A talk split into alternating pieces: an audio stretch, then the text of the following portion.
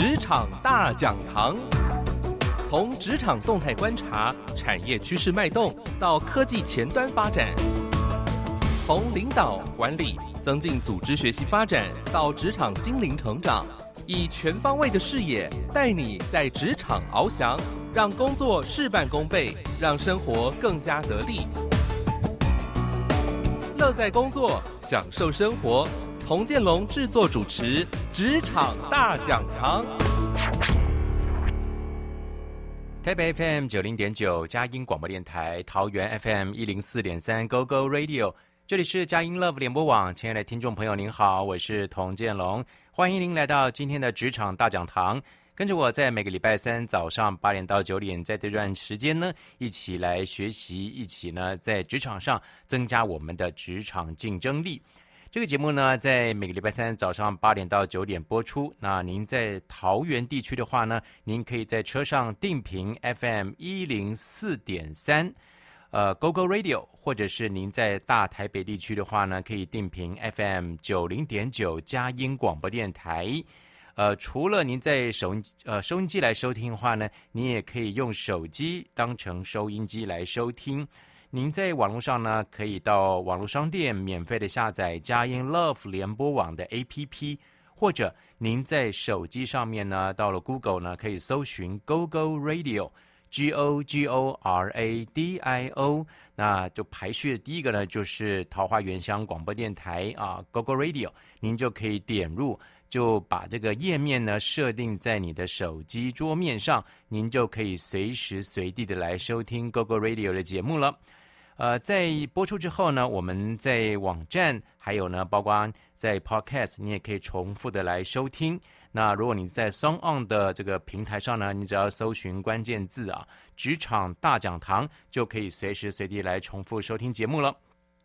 那么在节目开始呢，其实还是跟你聊聊跟疫情相关的话题啊。那最近这个疫情升温，真的搞得大家人心惶惶的。当然，大家也希望说早一点能够解封，不过看起来呢，真的是有一些的挑战了啊。大家都在想说，可能真的要等到疫苗普打普打这个要超过六成以上左右啊，这个全台湾才会有这个集体的免疫力，那才有可能去把这个。呃，紧急的这个呃警戒呢，才能够真正的去调降下来。不过，不论台湾怎么做呢，我想其实也可以从过去其他国家的一些经验呢，来学习一些好的方法，保护自己也保护他人。呃，金龙在网络上呢就看到了一个报道，这是一个旅居英国的台湾人，他们在英国住了很长一段时间。那去年的欧美呢，确实。经历到了一段非常长时间的封城这个的措施，因此呢，他以他过去的经验，英国曾经封城长达有一年半的时间，他希望呢，透过这个的经验来跟台湾来分享啊，希望可以先做好七件事情，希望能够有效的防堵更严重的情况发生。呃，这七件事情是哪七件事呢？或许你我都已经开始呢，在呃实施当中了。呃，七件事情，第一件事情啊，就是食物可以线上购买，啊、你减少出门的次数。呃，当然现在大家都呃，政府也在呼吁哈，如果您要出门的话呢，尽量一次买足所有的食物跟用品，重点的像是干粮啦、米啦、面条等等这些可以保存比较久的食材，不会坏的。根呃根茎之类的这些蔬菜呢，是保存的可以比较久一点的，而且可以吃的比较饱啊。但是呢，就是不要囤积食物，重点是在于你少出门，就会减少接触病毒的机会，保护自己也对大家都好。所以第一个呃七件事情呢，第一个就是食物尽量线上买，不然呢，你就是一次出门买足，减少出门的次数。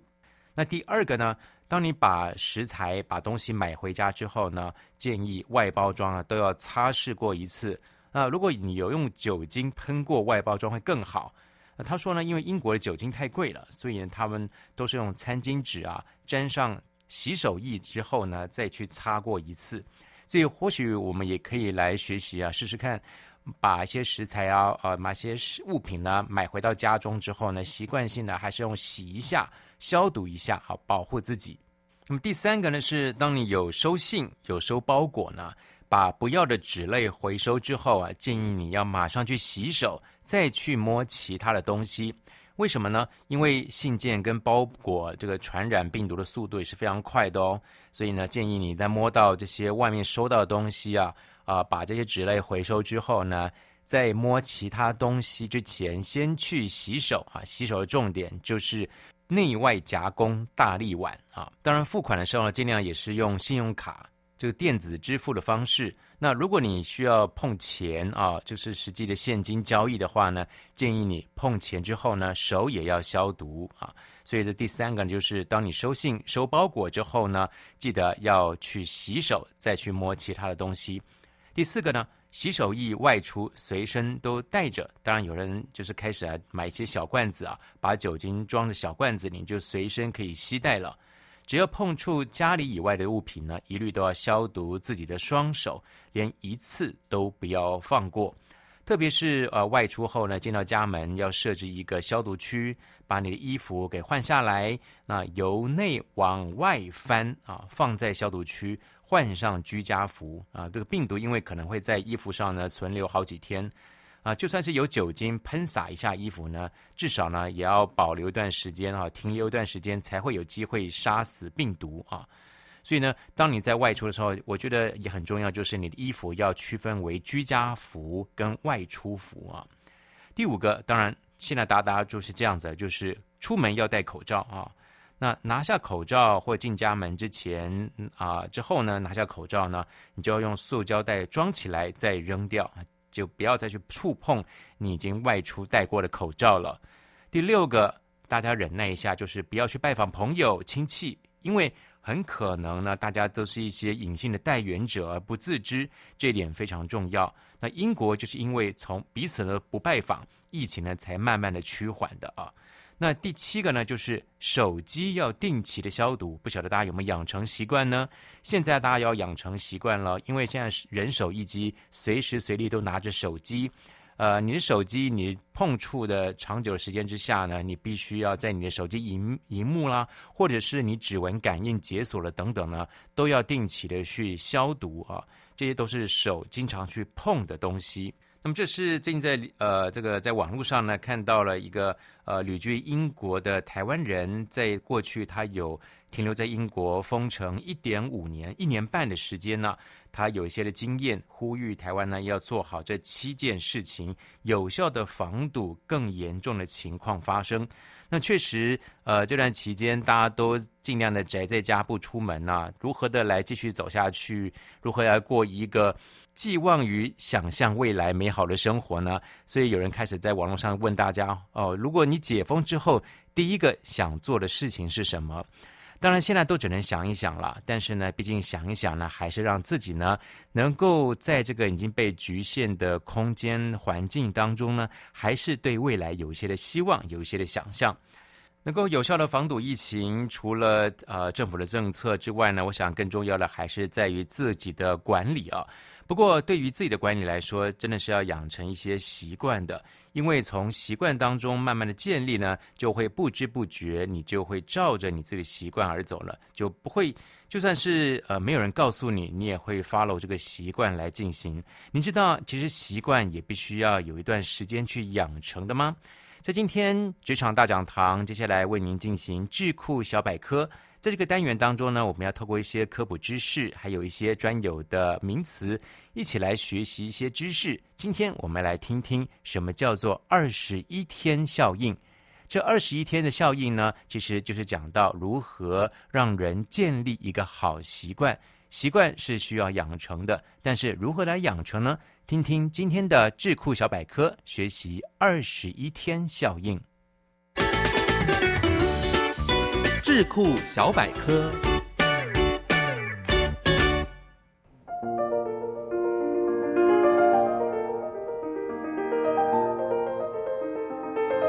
二十一天效应，在行为心理学中，人们把一个人的新习惯或新理念的形成并加以巩固，至少需要二十一天的现象，称之为二十一天效应。也就是说，一个人的动作或想法，如果重复二十一天，就会变成一个习惯性的动作或想法。根据研究，习惯的形成大致分为三个阶段。第一阶段一到七天左右，此阶段表现较为刻意、不自然，需要十分努力、刻意地提醒自己。第二阶段七到二十一天左右，此阶段表现为刻意、自然，但还需要用自我意识来控制。第三阶段。二十一到九十天左右，此阶段表现为不经意、自然，不需要意识控制。美国的心理学家凯尔曼教授在一九六一年的研究发现，新习惯的养成也需要经过三个阶段。第一阶段顺从，也就是表面接纳新理念或开始新习惯。在外显行为上表现出尽量与新的要求一样，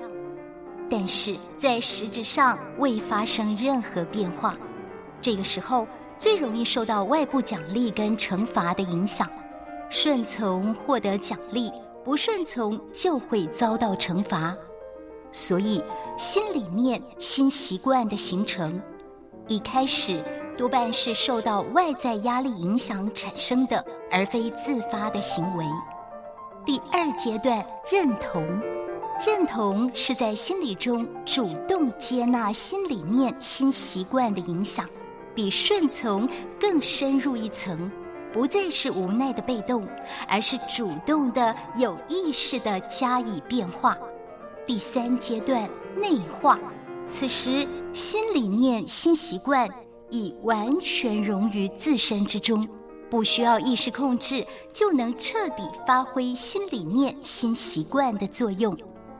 当然，二十一天效应并不是说一个新理念、新习惯只要经过二十一天就可形成，而是二十一天中这一个新理念、新习惯要不断地重复，才能产生效应。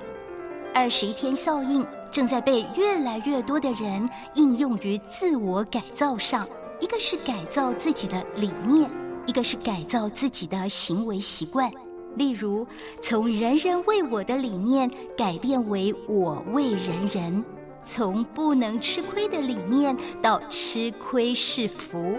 改变走路坐下的姿势，改变言谈举止，甚至思想的习惯等等。一切的习惯都是从不习惯开始的。养成好习惯不在于难度，而是态度。态度决定高度，习惯主宰人生。你的二十一天效应，不妨就从今天开始吧。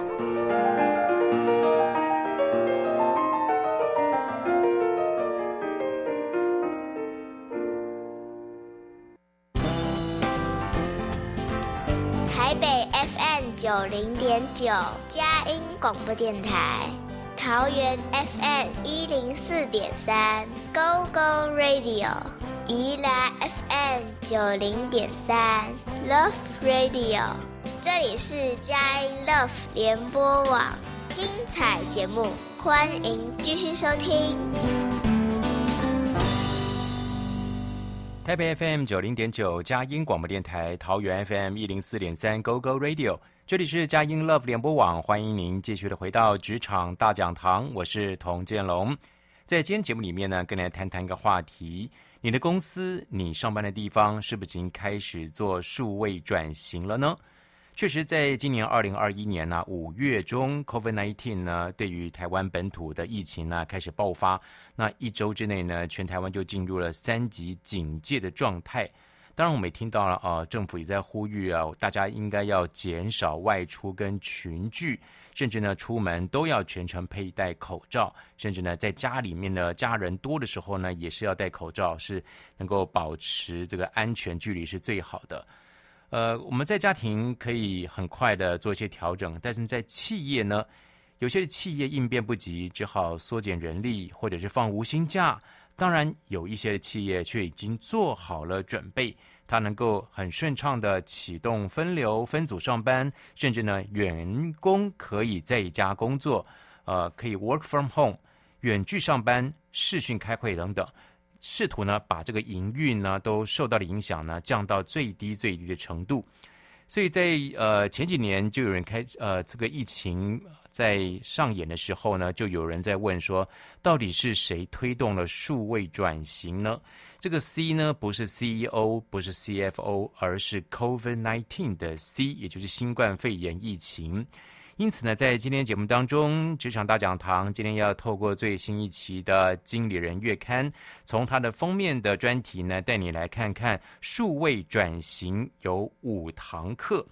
因为呢，在一个调查发现呢，将近有五成的台湾企业自认转型成效是落后同业的哦。到底在这波的疫情当中啊、有人说啊，不要浪费这一波的疫情，因为呢，可以重新的来去学习，重新的来打掉重练，甚至呢，在这波疫情当中呢，呃，即便是在家工作，我们都可以学习一些新的技能，甚至呢，在企业有一些新的思维。当然，这就是一个数位转型的过程了。不要浪费疫情，就是从这疫情当中学习如何做数位转型。呃，这篇的一个专题研究呢，也发现到谈到了这个考验的不只是应变能力啊，更是一个公司数位化的能力。那想一想，呃，大家不要到公司去打卡了，那如何在线上打卡呢？线上签核，甚至是财会的流程等等。呃，有些员工一边在挣扎适应的在家上班的生活，一边呢是替自家的公司未雨绸缪的程度打分数的时候呢。所以依照资特会的一个产业情报所，他们做了一个分类呢，发现到啊，如果是这样的话呢，这是公司还处在数位化的初期，一直到公司能够运用数位工具开发商业模式或者是新的服务模式呢，这样才算称得上是数位转型了。我们姑且不论这个数位转型程度是高或者是低。呃，根据有一个研究调查，这是二零二一年产业创新转型大调查，调查出包括像是零售的流通、娱乐、金融服务、制造、营建服务、健康医疗、媒体设计、行销公关，还有呢政府、教育、非营利这六大产业中呢，呃，五百多家的组织，调查结果发现呢，有百分之八十五点七的台湾组织已经展开。或者是计划展开数位转型之旅了啊，呃，这呃几家的一个产业别呢，我看到了，像是金融业，确实哈，大概已经导入的呃数位转型的计划呢，有百分之七十二点七了啊，其中有百分之十八是预计未来一年会导入这个开始的数位转型，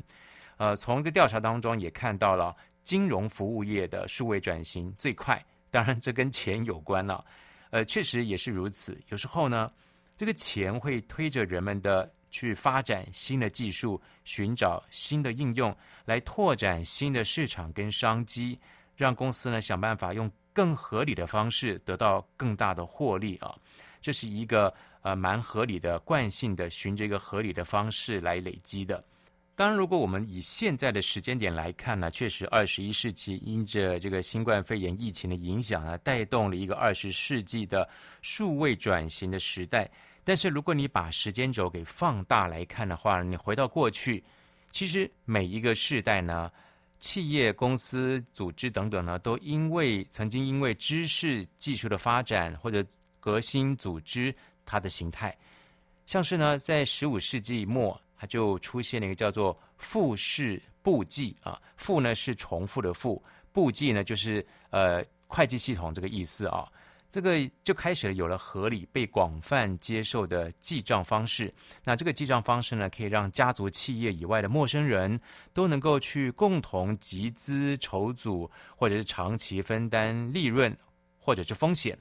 呃，这个簿记呃复式簿记啊，簿子的簿啊，记账的记。呃，也就是说呢，它是一个复式的记账法啊。简单来解释一下，这个差个话题，它是一种记录商业金融交易的标准系统。也就是说啊，每一笔的交易至少会记录在两个不同的账户中，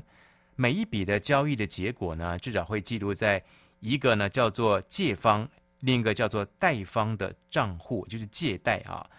这笔交易的借贷双方总额是相等的，也就是呢，有借就一定有贷，借贷这两个是相等的。就是在十五世纪末，从意大利开始呢，就呃拓展到了一个全世界，让大家可以去合理的、具有系统的来接受这种记账的方式。那到十九世纪也是一样啊，我们看到有了电气设备了，人们就开始去打造了大规模的生产线工厂。所以才有了二十世纪的福特汽车工厂。那二十一世纪有网络、有 AI 人工智慧、有区块链啊、有云端等等的。所以呢，势必我们得要因应这一波的新技术呢，再次来做做转型啊。那到底什么叫做数位转型呢？这个瑞士洛桑国际管理学院全球商业转型中心，呃，就把这个数位转型做了一个定义。他说。组织借助数位化的技术跟数位业务，要让商业模式发生重大变化的过程，而它有个目标，就是要提高企业绩效。这个过程呢，就是一个数位转型的定义。当然，我们在做转型之前呢，还是要有一点破一些的迷思哦。数位转型它的困难呢，不在于寻求最佳的技术，或者是能够洞察市场的趋势啊。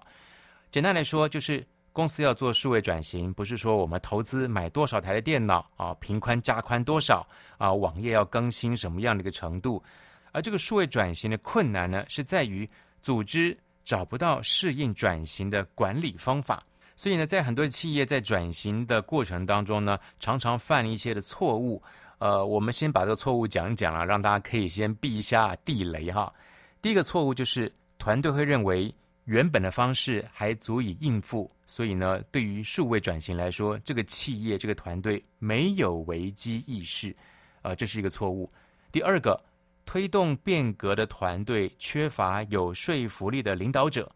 再加上呢，跨部门分工没有合作哈，跨部门分工沟通也不确实啊。第三种常见的常犯的错误呢，包括就是总体的策略目标设定的不清楚。而造成了员工对于企业长期发展是没有信心的，他看不到这个转型最后会要带到什么样的目标啊，他看不到。第四个常见的错误是团队看不见短期的成效，而管理者又没有办法从现有的资讯当中呢排除撞墙期的困扰。大家在做这个数位转型过转型过程当中，可能需要花一段时间撞墙期，不断的沟通啊，不断出问题，不断的沟通。但是呢，没有过了这个撞墙期，看不到短期的成效，就放弃了啊。第五种常见的状况就是，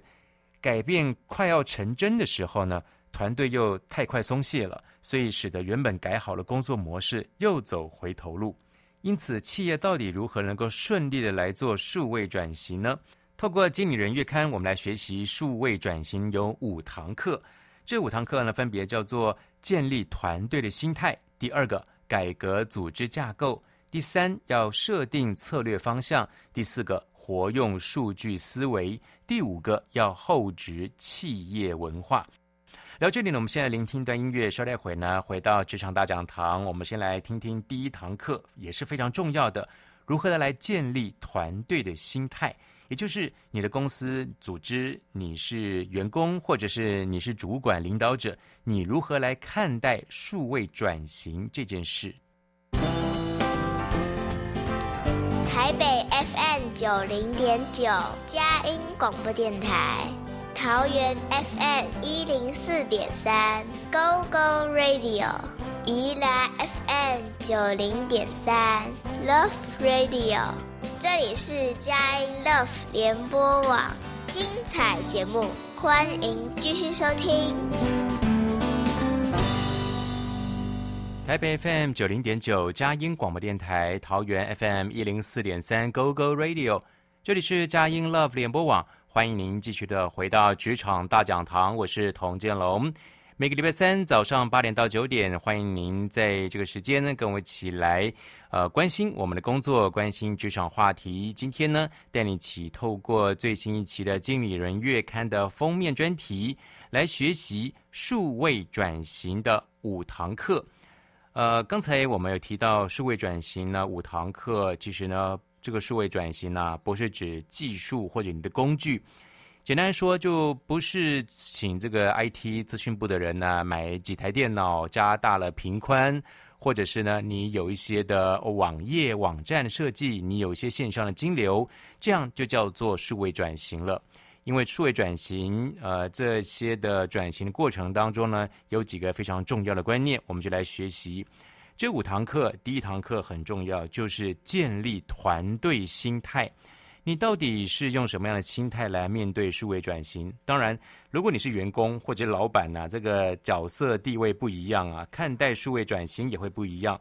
呃，老板可能会觉得说，有些是把一些成本观念呢考量进去了。那员工可能会觉得，哎，公司都已经习惯做这么久了，干嘛要转换这个过去习惯的方式呢？其实每个人对于数位转型的意愿或者理解呢，都会不一样的程度。所以，数位转型第一个就是要建立团队心态，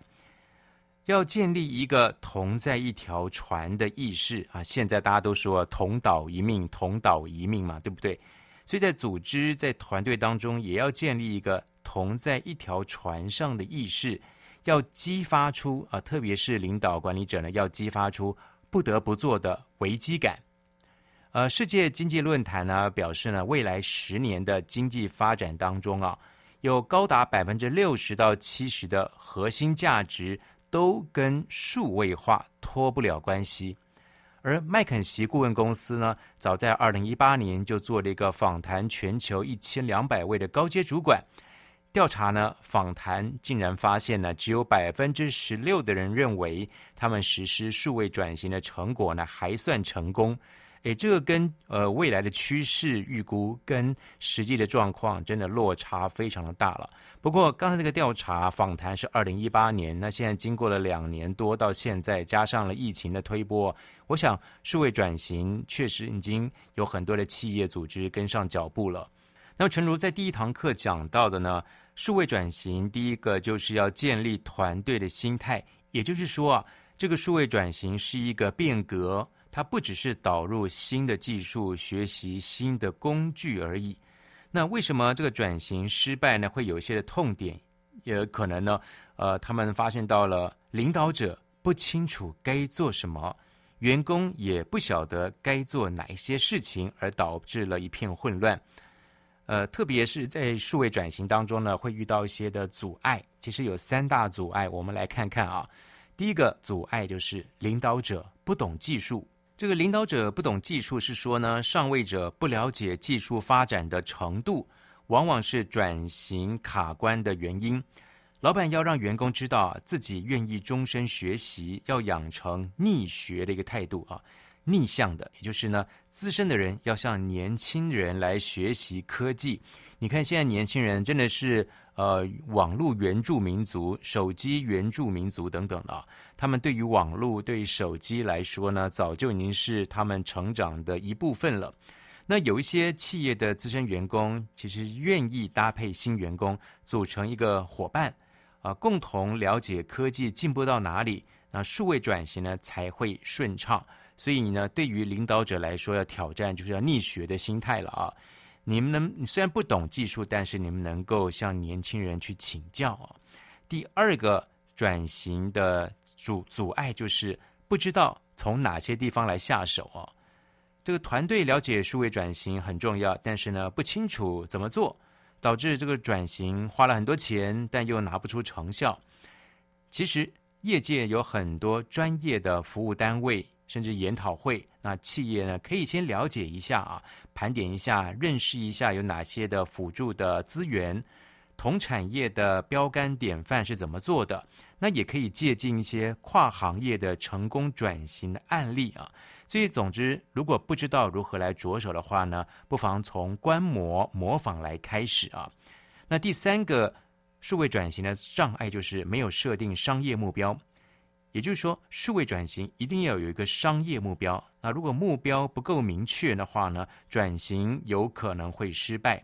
例如，我们可以设定一些目标啦，广告有多少人看啦？以前用收视率来计算，那现在有很多的分析数位足迹的工具，可以看到哪些人停留在哪些广告的时间有多久，来计算呢，到底可以带来多少的收益。那有一些的数据之后呢，也可以跟团队呢来沟通你的愿景啊。而讲到了愿景，这个领导者在设立愿景的时候呢，都会先思考确立一下组织的核心价值是什么，还有呢，每一季的大目标跟明确计划跟执行的细节。而上位者要描述组织的重大机会，要让员工下属都要知道。那所谓所谓的重大机会呢，指的是组织因应外部的环境变化，像有一些的新的科技啦。新的竞争啦，或者看到一些新的市场，以及调整内部的变化。例如说，我们公司需要有一些新的数位人才啦，啊、呃，创造新的数位平台等等的，而这能够产生一个良性的结果。那这些成果还有一个重点，就是你必须要用数据来佐证，能够带来获利、创造价值，并且呢，结局是要打动人心，这样才有可能让员工。愿意主动的参与啊，而刚才讲到这个重大机会呢，一个重点就是你要告诉员工现状是什么，要形塑出一个急迫感，让员工有所警觉，要告诉全公司为什么要做数位转型。当然，你可能还会面对有一些人可能是无感的员工啊，觉得呃数位转型有这么重要吗？我现在做的不是好好的吗？公司获利都很好啊，呃，即便主管面对所有人带高声的呼喊要转型要转型，但是还是会有一些员工不当一回事哦。那这时候呢，领导者就要替转型塑造出一个急迫感，也就是为什么要现在立刻做，让员工呢产生非做不可的念头。这个急迫感会让每个人都清楚知道，如果你不做数位转型。好，没有关系。这个企业呢，就会面临存亡关头。到时候呢，大家都在同一艘船上呢，很可能你就没饭吃了。但是要怎么来做呢？第一个方法就是你可以导入外部资讯，让你的组织的眼光可以拓宽。例如说，你可以举一些其他公司成功或者是失败的例子，告诉员工，在整体的产业，我们现在在什么样的状况，什么样的阶段。那是不是竞争对手呢都在转型？有哪一些公司还没有跟上脚步？那会有什么样的后果啊？那第二个的原则就是避免报喜不报忧啊。为什么呢？因为有些经理人会害怕透露出营运状况不好的消息，就动摇了团队士气啊。不过还是要让员工清楚的了解现况，才能让他们认知到现在他们所处的环境有多么的危险。那最后呢，随时随地都要展现出急迫感啊！比如在绩效面谈的时候啦，员工在会议的时候呢，甚至在平时的组织当中呢，都要一再的重申，要不断不断的说，不断不断沟通数位转型的必要性。当然，人呢会害怕改变，那也会产生一些负面的心态。那毕竟人是一个惯性的动物啊。呃，养成了习惯之后，养成好习惯是没有是没有什么问题的。但是养成了坏习惯啊，呃，人是一个惯性的，是不喜欢、不太习惯改变的，也会害怕改变。那有些员工可能就会产生一些心理抗拒啦、排斥啦、畏惧学习。做得好好了，为什么要改变啊？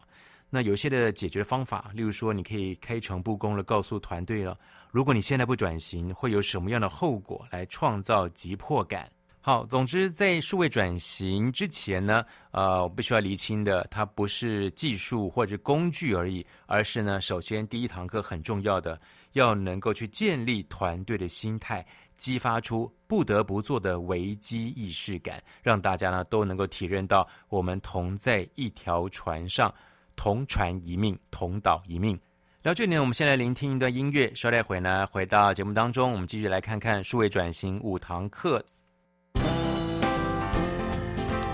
台北 FM 九零点九佳音广播电台，桃园 FM 一零四点三 Go Go Radio，宜兰 FM 九零点三 Love Radio，这里是佳音 Love 联播网，精彩节目，欢迎继续收听。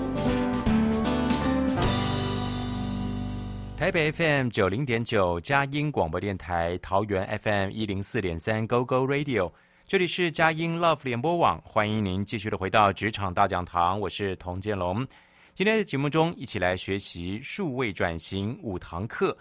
这五堂课包括呢，我们听到上一段节目呢，讲到了建立团队心态；第二个呢，改革组织架构；第三，设定策略方向；第四，活用数据思维。以及第五堂课厚植企业文化。那么这五堂课呢，对于想要做数位转型的企业组织来说呢，都是一个非常好的参考的课程内容。呃，这是在最新一期的《经理人月刊》当中的封面专题。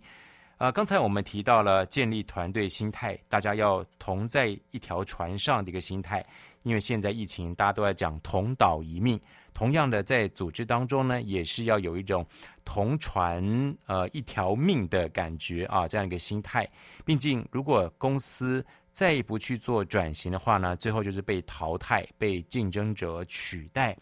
公司的员工大概就只能自己回去喝西北风了啊。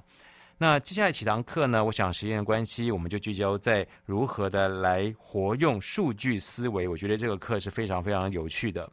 也就是呢，你要让数据思维升值这个组织的 DNA，要不断的假设，不断的验证，数据才能够蜕变为决策啊。呃，首先讲一个非常有趣的一个实际的例子啊，这是在一九九零年代开始，有一则故事呢就开始流传了，版本很多，但是呢，大概的原则的内容是这样的：有一家大型的卖场，它透过了分析顾客的购买数据。他得出了一个非常有趣的结果，就是他发现到婴儿尿布跟啤酒一起结账的几率远高于一般的商品啊，也就是去买婴儿尿布的人顺便也会买啤酒，这个听起来匪夷所思，这两个产品就差太远了吧，连接性太弱了吧？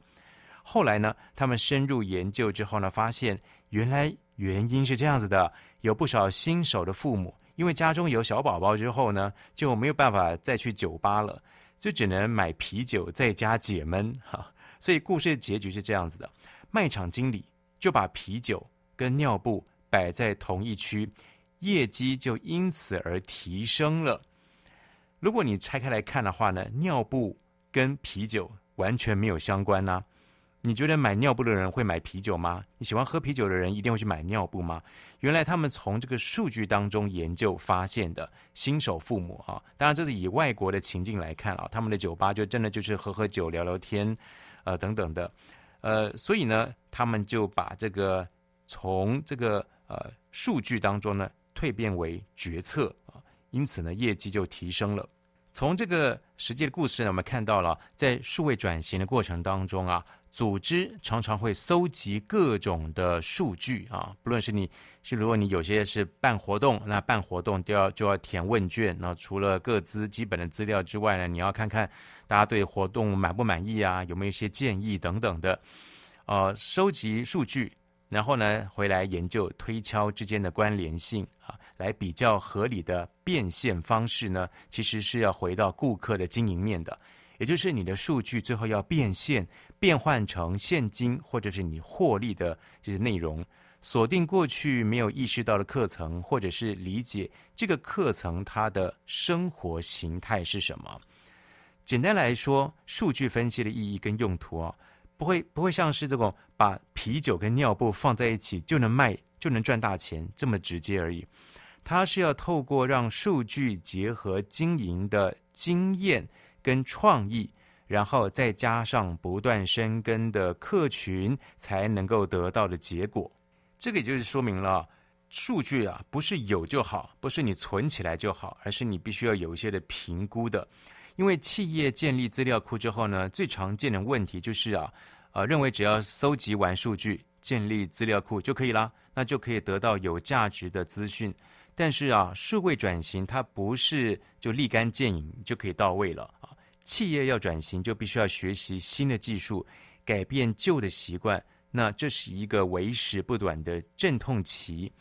因此呢，要清楚自己的数位转型的目标。那等到资料数位化之后，你才可能去知道要利用哪些的分析工具得到客户的洞察啊。所以绝对不是你搜集资料、建立资料库之后，你就可以得到有价值的资讯哦。呃，讲到这个资讯，其实它是一个呃有价值的东西。英国的数学家克莱夫哈比，他就是第一个把数据比作石油的人啊。数据等于石油哦。呃，怎么说呢？数据是新的石油，那它很有价值，对不对？但是如果你没有经过提炼，你就没有办法使用，这个有道理吧？所以换句话说，你的数据。搜集的再多，但你只有在被分析之后，才能够展现价值，跟石油是一样的。你有很多的油田，但是你必须要经过开采、提炼之后，才才可以变成汽油、石油、柴柴油或者任何的石化工业所需要的原料。那么至于要怎么样来取得数据呢？这个数据来源选择跟商业模式都有关的。那当然，每一家的公司他们的数据获得的策略都不一样。但是呢，总会有几个共通的原则，我们可以来了解的哈。第一个，你要搜集的数据呢，你记得要随时更新数据。换句话说，你想要有好的数据，你必须要先投入大量的时间、精力、成本去搜集。但是组织结构有可能会改变，那一旦业务形式变化，你搜集的数据也必须要做更新，才不会呢有需要的数据跟得到的不相符的情况发生。好，所以记得要随时的更新数据。那第二个的原则就是要确保吸引力。数据必须要不断的搜集、更新，要运用、要处理，但是要确保你的数据应用呢要有足够的吸引力，否则是没有办法长久的合作的啊。那就算消费者一开始是同意你取得数据，那后来可能就是一个手指一个按键一按，他就拒绝啊，拒绝不再提供资料给你了啊。但如果你是后续推出的服务是有利于消费者的。那么使用者呢，会更愿意交出他们的数据。举例来说，呃，他引述了一个日本的实际的案例啊，就是寿司郎是日本的平价回转寿司。大家知道回转寿司哈，就放那个小火车上啊，啊、有个运输轨道一样。那大家这个寿司小盘子小盘子经过你面前，你想吃的就把它拿下来啊，不想吃的你就 pass 过去。从二零一三年开始，这个寿司郎他们在寿司盘的盘底下。装了一个小东西，他们装了晶片，只要寿司盘在店内的回转轨道上啊运转超过三百五十公尺，还没有被客人拿下来吃啊，还没有被取用，系统呢就会自动下架丢弃。那这种方式呢，他们说可以保存食物的新鲜度啊，至少呢不要让这个食物啊一直在这个轨道上啊，一直等着客人要点它哈。透过这个盘底装了晶片之后呢，每一年呢十五亿笔的订单的数据，让他们呢可以给做这个寿司的师傅呢最适合的出菜的建议。另外呢，食材的废弃率呢也只有同业的三分之一而已。也就是呢，从数据的搜集当中可以知道消费者的喜好。那这个数据呢，回馈到他们的内部呢，也可以去了解如何来安排最热销的食材、最热销的商品啊。所以呢，在数位转型当中，确实呢，你要有活用数据的思维。毕竟呢，这个数据的价值不在于说你搜集了多少而已，或者你有多少的资料库可以存数据。而是你必须要像石油一样，经过提炼、经过分析之后，才能够展现数据的价值。今天在这场大讲堂当中，透过了最新期的《经理人月刊》的封面专题，带你一起来学习数位转型的五堂课。时间的关系，所以呢没有办法讲完所有的课程。不过呢，在这个数位转型的五堂课当中，最重要的其实不是技术，不是工具，还是在于我们的脑袋瓜子，我们的思维是不是已经准备好了呢？今天节目就为您进行到这里，我是童建龙，职场大讲堂，下个礼拜三同个时间空中再会喽，拜拜。